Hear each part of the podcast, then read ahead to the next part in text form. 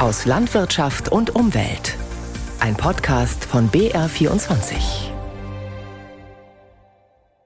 Der Einsatz von chemischen Pflanzenschutzmitteln in der EU soll bis zum Jahr 2030 halbiert werden. So will es die EU-Kommission, offiziell jedenfalls. Allerdings scheint dazu überhaupt nicht zu passen, was die Brüsseler Kommission jetzt für das umstrittene Mittel Glyphosat vorgeschlagen hat. Mehr dazu gleich. Außerdem schauen wir nach Kiel. Dort haben sich diese Woche die Agrarminister der Bundesländer zu einer Krisensitzung getroffen. Es ging ums Tierwohl und die Zukunft der Tierhaltung. Was ist dabei herausgekommen? Und wir beschäftigen uns mit Wasserstoff als Dieselersatz. In Passau hat nämlich diese Woche die erste Wasserstofftankstelle für Lkw eröffnet. Wie läuft es an? Um diese und weitere Themen geht's heute in unserer Sendung aus Landwirtschaft und Umwelt. Am Mikrofon begrüßt sie Berit Breitsamer. Bleiben wir erstmal beim Tierwohl. Vier Jahre ist es jetzt her, dass die Bundesregierung eine Expertenkommission zur Zukunft der Nutztierhaltung eingesetzt hat, die sogenannte Borchert-Kommission. Die hatte ein Konzept vorgelegt für mehr Tierwohl in den Ställen und wie es finanziert werden könnte. Doch im August hat sich die Borchert-Kommission aufgelöst. Ihre Begründung: Alle Vorschläge für eine bessere Tierhaltung brächten nichts, wenn die Bundesregierung nicht ausreichend Gelder dafür bereitstelle. Die Landwirte hängen also noch immer in der Luft. Sie sollen in neue Ställe und Anlagen investieren, wissen aber nicht, ob und wie sie dabei unterstützt werden. Wie schwierig das für die Bauern ist, zeigt Lorenz Storch am Beispiel eines Schweinehalters aus Oberfranken. Die Ferkel quieken kurz vor Angst, wenn Landwirt Thomas Link sie in die Hand nimmt, um die vorgeschriebene Ohrmarke zu setzen. Danach beruhigen sie sich gleich wieder und gehen zurück an die Zitzen ihrer Mutter in der sogenannten Abferkelbucht. Diesen Bereich ihres Bauernhofs in Ebrach, Kreis Bamberg, muss die Familie Link bald umbauen. Vorgeschrieben ist künftig mehr Platz für die Tiere, was Thomas Link im Prinzip nicht schlecht findet. Fürs Tierwohl ist es auf jeden Fall besser. Wir haben keine Nachteile vom Tier gesehen. Äh, für uns der große Nachteil ist aber die finanziellen Kosten, die auf uns zurollen. Und momentan wissen wir nicht, wie wir die schultern sollen. Die bisherigen Gebäude werden dann zu klein. Wenn der Betrieb weitermachen will, braucht er einen neuen Stall. Die Pläne dafür hat Familie Link bereits. Es würde 2 Millionen Euro kosten. Nur für den Mindeststandard und für 330 Sauen wie bisher, wohlgemerkt. Ein Berg Schulden wäre die Folge. Wir brauchen, um so einen Stall abbezahlen zu können, 25, 30 Jahre. Und da brauche ich ja Sicherheit für diesen Zeitraum und nicht für die nächsten zwei Jahre irgendwelche Zugeständnisse, die vielleicht dann doch nicht eingehalten werden. Sondern die Politik kann nicht nur immer von uns verlangen, dass wir das und das und das und das machen müssen, sondern wir müssen auch Zeichen von der Politik und Taten folgen lassen, dass das für uns finanziell machbar ist. Zehn Jahre Übergangsfrist gäbe es noch. Danach könnten Thomas Link und seine Frau vielleicht in Rente gehen und die Schweinehaltung aufgeben, wie viele andere vorher. Ferkel aus Deutschland zu bekommen, ist inzwischen für Schweinemester schon schwierig geworden. Aber in Ebrach gibt es eigentlich einen Hofnachfolger, den 28-jährigen Sohn Jakob, der schon jetzt voll im Betrieb mitarbeitet. Ich weiß wirklich nicht, wie ich mir selbst die Frage beantworten soll, wie kann ich den Betrieb ausbauen oder fortführen oder gar abrunden, da halt einfach für mich die Rahmenbedingungen sehr schwierig sind. Ein Drittel der deutschen Ferkelerzeuger will in den nächsten zehn Jahren die Schweinehaltung aufgeben, hat eine aktuelle Umfrage ergeben. Ein weiteres Drittel ist unentschieden. Nur 35 Prozent wollen sicher weiter Ferkel halten. Dabei liegt der Preis für Schweinefleisch derzeit ziemlich hoch und damit auch die Einnahmen der Bauern. Das kann sich aber auch schnell wieder ändern. Der Schweinezyklus bei den Marktpreisen ist ja sprichwörtlich. Und Zinsen und Baupreise gehen durch die Decke, seufzt Marion Link. Ein Betrieb könne so einen Stallneubau nicht alleine stemmen. Also da braucht es wahnsinnig viel Unterstützung und auch mit noch viel mehr gestiegenen Schweinepreis wird man das auch nicht finanzieren können und wird auch der Verbraucher nicht mitgehen. Tierschutz sprechen und Tierschutz bezahlen ist halt wirklich zweierlei. Das merkt man leider immer wieder. Die Borchert-Kommission hatte das genauso gesehen. Dass die deutschen Landwirte die Stallumbauten für das Tierwohl nur mit großen Zuschüssen bewältigen können. Zumal sie ja in der internationalen Konkurrenz stehen. Die Experten hatten eine Tierwohlabgabe von 40 Cent pro Kilo Fleisch vorgeschlagen, um das zu finanzieren.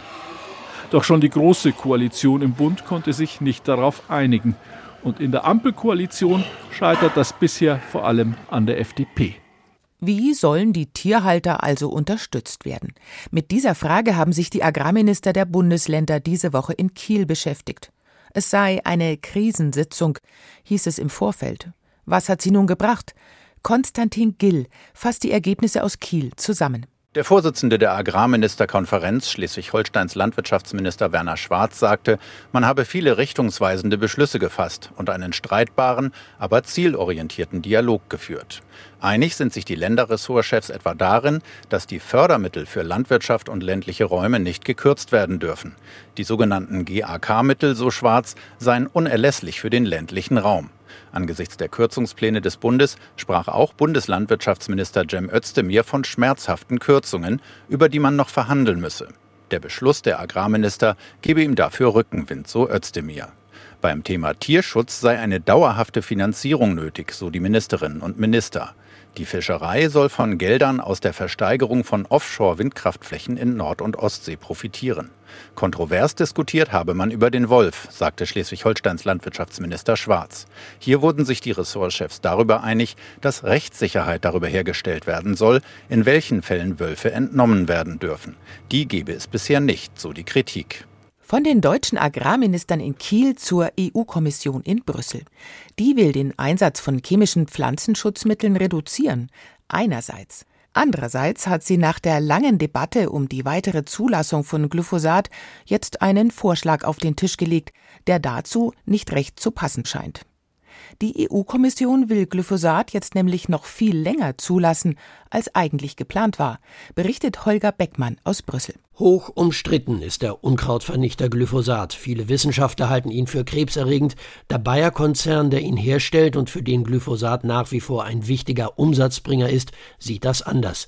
In der Europäischen Union ist das Mittel eigentlich nur noch bis Mitte Dezember zugelassen.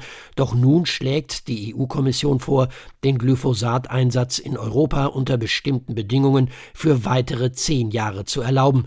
Beschlossene Sache ist das zwar noch nicht, denn einige EU-Staaten Deutschland darunter, wollen das Mittel vom kommenden Jahr an verbieten, doch die Kommission verweist auf wissenschaftliche Untersuchungen, die einen umsichtigen Glyphosateinsatz für den Pflanzenschutz befürworten und die das Gesundheitsrisiko für beherrschbar halten.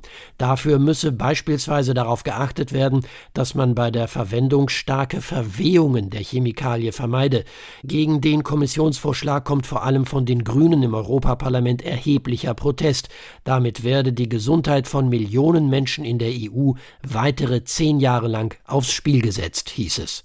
Der grüne Bundeslandwirtschaftsminister Cem Özdemir, der die Verlängerung der Glyphosatzulassung bisher strikt abgelehnt hat, äußerte sich eher zurückhaltend zum Vorschlag der EU-Kommission.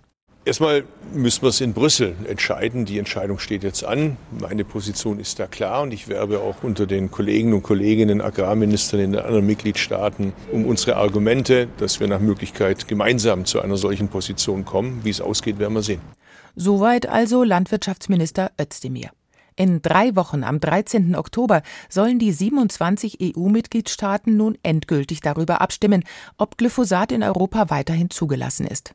Ein eindeutiges Ja oder Nein gibt es dann, wenn mindestens 15 Mitgliedstaaten, die zusammen mindestens 65 Prozent der EU-Bevölkerung vertreten, einer Meinung sind. Viele Staaten haben bereits signalisiert, den Vorschlag der Kommission zu unterstützen. Ein Kommentar dazu aus dem ARD-Studio in Brüssel von Helga Schmidt. Kein Bauer sieht gern Unkraut auf seinem Feld. Unkraut verhindert das Wachstum von Getreide und anderen Feldfrüchten und die Folge ist fast immer ein geringerer Ertrag. Glyphosat hat sich seit den 80er Jahren als Allzweckwaffe dagegen erwiesen.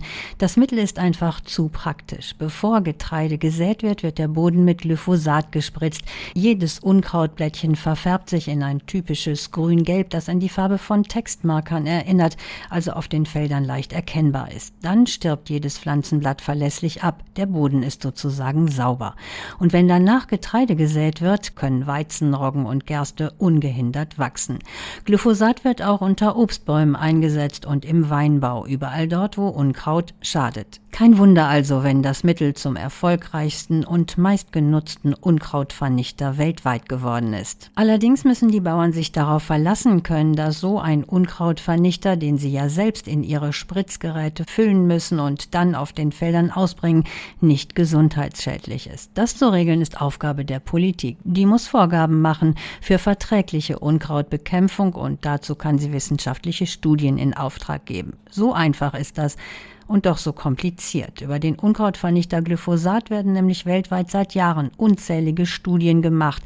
Viele kamen zu dem Ergebnis, dass Glyphosat in Lebensmitteln krebserregend ist und die Artenvielfalt zerstört. Andere Studien erklärten Glyphosat für relativ unbedenklich, jedenfalls in bestimmten Dosierungen und bei Einhaltung strenger Anwendungsvorschriften. Wenn die Einschätzung von Wissenschaftlern so weit auseinandergehen, sollten verantwortliche Politiker nicht darauf hoffen, dass die günstigste Annahme eintritt und es irgendwie schon gut gehen wird. Sie sollten den Worst Case ausschließen, den ungünstigsten Fall, das höchste Risiko. Und das bedeutet, Sie sollten Glyphosat verbieten. Die EU-Kommission hat mit ihrer Empfehlung das Gegenteil getan. Sie verlässt sich einfach darauf, dass die optimistischen Annahmen ihrer Lebensmittelbehörde schon eintreten werden. Die offenen Fragen werden einfach beiseite gewischt. Die Behörde räumt nämlich selbst ein, dass sie nicht alle Fragen über die Risiken klären konnte, zum Beispiel die Risiken für die Ernährung der Verbraucher. Das wäre ja nicht ganz unwichtig, finde ich, aber es kommt noch doller. Für Säugetiere hat die EU-Lebensmittelbehörde ein hohes langfristiges langfristiges Risiko ermittelt, und zwar in zwölf von insgesamt 23 getesteten Verwendungen. Das ist immerhin gut die Hälfte und kann niemanden beruhigen, auch wenn den Säugetieren eine relativ hohe Dosierung gegeben wurde. Noch beunruhigender ist, dass das Urteil der Forscher von der Weltgesundheitsorganisation überhaupt keine Rolle spielte. Die halten Glyphosat für krebserregend, aber das ging in die Empfehlung der Brüsseler Kommission gar nicht ein. Die gute Nachricht, es handelt sich nur um eine Empfehlung. Empfehlung. Entscheiden müssen jetzt die Mitgliedsländer. Sie können verhindern, dass Glyphosat weitere zehn Jahre zugelassen wird. Die Berliner Ampelkoalition hat sich im Koalitionsvertrag festgelegt, sie will Glyphosat vom Markt nehmen. Dabei sollte sie bleiben. Ein Argument der Glyphosatgegner ist die Gefährdung der Artenvielfalt. Wildbienen etwa sind höchst spezialisiert auf bestimmte Pflanzenarten und höchst bedroht.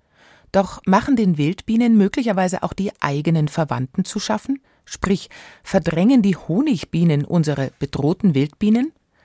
Der Gedanke dahinter, Honigbienen werden durch verschiedene Umwelteinflüsse zwar selbst immer anfälliger gegenüber Krankheiten und Schädlingen, aber sie sind Generalisten bei der Nahrungssuche und deshalb gegenüber den oft spezialisierten wilden Arten im Vorteil.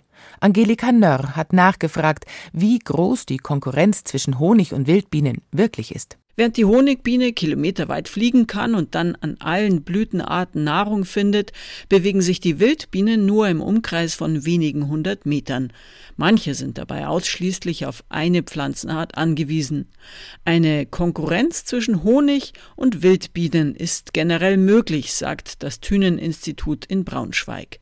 Da Ressourcen immer limitiert sind, stehen Lebewesen in der Natur immer in Konkurrenz. Es gäbe aber kaum Anhaltspunkte dafür, dass Honigbienen Wildbienenpopulationen in Deutschland verdrängten. Das Insektensterben und allgemein der Verlust der Artenvielfalt ist in vielen Fällen Folge einer veränderten Flächennutzung, Versiegelung, intensiv genutzte Agrarflächen, insgesamt eintönige Landschaften statt klein strukturierter Kulturlandschaft mit Weiden, Sträuchern und Blühwiesen oder einfach naturbelastender Flächen. Dazu kommen die Einflüsse aus Klimaveränderung und invasive Arten. Die Konkurrenz zwischen Honigbiene und Wildbienen ist im Vergleich zu den vom Menschen verursachten Haupteinflüssen auf die Biodiversität der Bestäuber das weitaus kleinere Problem. Aber wo der Mensch wieder mehr Lebensräume für Wildbienen schafft, kommen sie auch zurück. Von der Wiese auf die Straße. Waren werden bei uns nach wie vor größtenteils mit Lkw transportiert. Die vom klimaschädlichen Diesel wegzubringen, ist besonders schwierig. E-Laster stecken noch in den Kinderschuhen, doch wie sieht's mit Wasserstoff statt Diesel aus? Zwei Unternehmen aus Niederbayern arbeiten an genau diesem Plan. Sie entwickeln Wasserstofflastwagen und haben jetzt die erste Wasserstofftankstelle für den Schwerlastverkehr in Passau eröffnet. Katharina Heringer war schon dort. An der Shell-Tankstelle im Passauer Gewerbegebiet Speerwies. Ein Lastwagen nach dem anderen kommt vorbei. Bisher klingt es bei großen Dieselbrummern so. Doch dann rollt ein LKW vorbei, der genauso ausschaut wie die anderen, aber kaum zu hören ist. Der 16-Tonner ist extrem leise. Er ist ein Wasserstoff-LKW. Bernhard Wasner fährt ihn vor die Tanksäule, die sich von den anderen nur unterscheidet, weil auf ihr groß H2 steht. Er drückt den Zapfhahn, der ausschaut wie ein großer Stecker, in den LKW und schon wird kiloweise Wasserstoff hineingepumpt. Wasner ist Geschäftsführer der Firma Paul. Eine große Spedition in Passau, die Wasserstofflastwagen entwickelt. Die ersten 200 werden dieses Jahr in Serie gebaut. Wasner ist sehr stolz. Wir haben jetzt drei Jahre auf dieses Projekt hingearbeitet. Heute ist es endlich soweit, dass wir unseren LKW hier an der Tankstelle in Passau tanken können, an der Wasserstofftankstelle. Tankstellen wie diese gibt es in Bayern bisher kaum. Dass jetzt eine in Passau steht, ist kein Zufall, sondern das Ergebnis eines Gemeinschaftsprojekts. Die Firma Paul hat den LKW gebaut, die Firma Maya Korduletsch, die in der Region Dutzende Tankstellen betreibt, hat die passende Tankstelle geplant und gebaut. Erklären die jeweiligen Chefs Bernhard Wasner und Lorenz Mayer. 2030 schreibt die EU vor 45 Prozent CO2-Minimierung. Und wenn man sich so am Markt umsieht, passiert noch nicht viel. Und wir haben uns eben gemeinsam dazu entschlossen, dieses Problem mal hier in Passau zu lösen. Ein gewisses unternehmerisches Risiko dabei. Aber da sehen wir uns als mittelständisches Familienunternehmen gewissermaßen auch verpflichtet. Zwei Mittelständler schieben in Passau also die Wasserstoffentwicklung mit an. Das ist wichtig, sagt Marco Taschek, Professor für Maschinenbau und Umwelttechnik an der OTH in Amberg. Durch die Pilotprojekte kann man einfach Erfahrungen sammeln zu dem, wie das Ganze funktioniert. Und es hilft auch bei der Akzeptanz in der Bevölkerung. Man sieht, okay, die großen Konzerne bauen entsprechende Tankstellen. Dann kann man sich auch Gedanken machen, ob man selber eventuell ein Fahrzeug, sei es dann elektrisch oder eben mit Wasserstoff betrieben, gegebenenfalls kaufen möchte. Während an der Tankstelle Wasserstoff in den LKW läuft, rattern die Euros auf der Anzeige nur so durch. 12,90 Euro kostet das Kilo, eine Tankfüllung 700 Euro. Damit kommt der Laster 500 Kilometer weit. Das ist deutlich teurer als mit Diesel zu fahren. Bernhard Wasner von der Firma Paul glaubt trotzdem, dass sich das rechnet. Jetzt mit CO2-Steuer oder Mauterhöhung wird Dieselfahren die nächsten Jahre wesentlich teurer werden. Das heißt, die Fahrzeugkosten pro Kilometer werden relativ schnell kippen. Wie die Wasserstofftankstelle in Passau angenommen wird, muss sich zeigen. Fest steht, in der Stadt wird bald ein Wasserstoffbus getestet und der wird sicher hier tanken. Den Transport von Waren klimafreundlicher gestalten ist ein Schritt. Ein anderer ist, an sich weniger Waren weit zu transportieren. Mit Hilfe saisonaler und vor allem regionaler Produkte in der Gastronomie zum Beispiel. Die sind auch bei den Gästen zunehmend gefragt.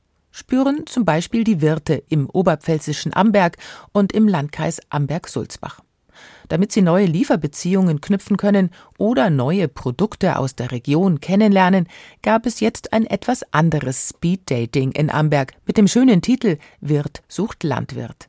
Margit Ringer war dabei. In einem Restaurant in Amberg. Immer zwei Personen sitzen sich an einem kleinen Tisch gegenüber. Es gibt viel zu besprechen. Und es muss schnell gehen. Fünf Minuten hat jeder Direktvermarkter, um einem Wirt gegenüber sein Produkt vorzustellen. Dann rutschen die Wirte einen Tisch weiter. Petra und Karl Obermeier aus Schleißdorf züchten Angusrinder. Tierwohl und Qualität werden großgeschrieben bei ihnen. Raus kommt Biofleisch in Mutterkuhhaltung. Das heißt, zehn Monate bleibt das Kalb bei der Mutter. Am Sommer, also die siebeneinhalb, acht Monate, nur auf der Weide mit Grünlandprodukten. Geschlachtet wird selbst, damit die Tiere keine langen Wege transportiert werden müssen und verwertet wird alles vom Rind. Das haben sie wiederum auch wieder verdient, dass da nichts weggeschmissen wird oder in andere Produktion kommt, weil jedes Breckel ist ein Genuss. Eine Handvoll Wirtshäuser beliefern die Obermeiers schon, doch es soll mehr werden in der Region. Auf den anderen Tischen neben den Obermeiers liegen Nudeln, Käse, Mehl und Kartoffeln. Ines Filipovic rutscht einen Tisch weiter. Sie hat schon rote Wangen von den Gesprächen. Seit einem Jahr betreibt sie in Freudenberg das kleine Café Oma Gerti, backt selbst die Torten dafür und betreibt auch einen kleinen Laden für regionale Produkte, die gerne mehr werden dürfen. Sie hat durchaus schon etwas gefunden, das ihr Sortiment im Café und Laden ergänzen könnte. Wir haben zum Beispiel bei uns im Shop noch keine Nudeln oder hier das Thema Kartoffeln war auch ganz interessant.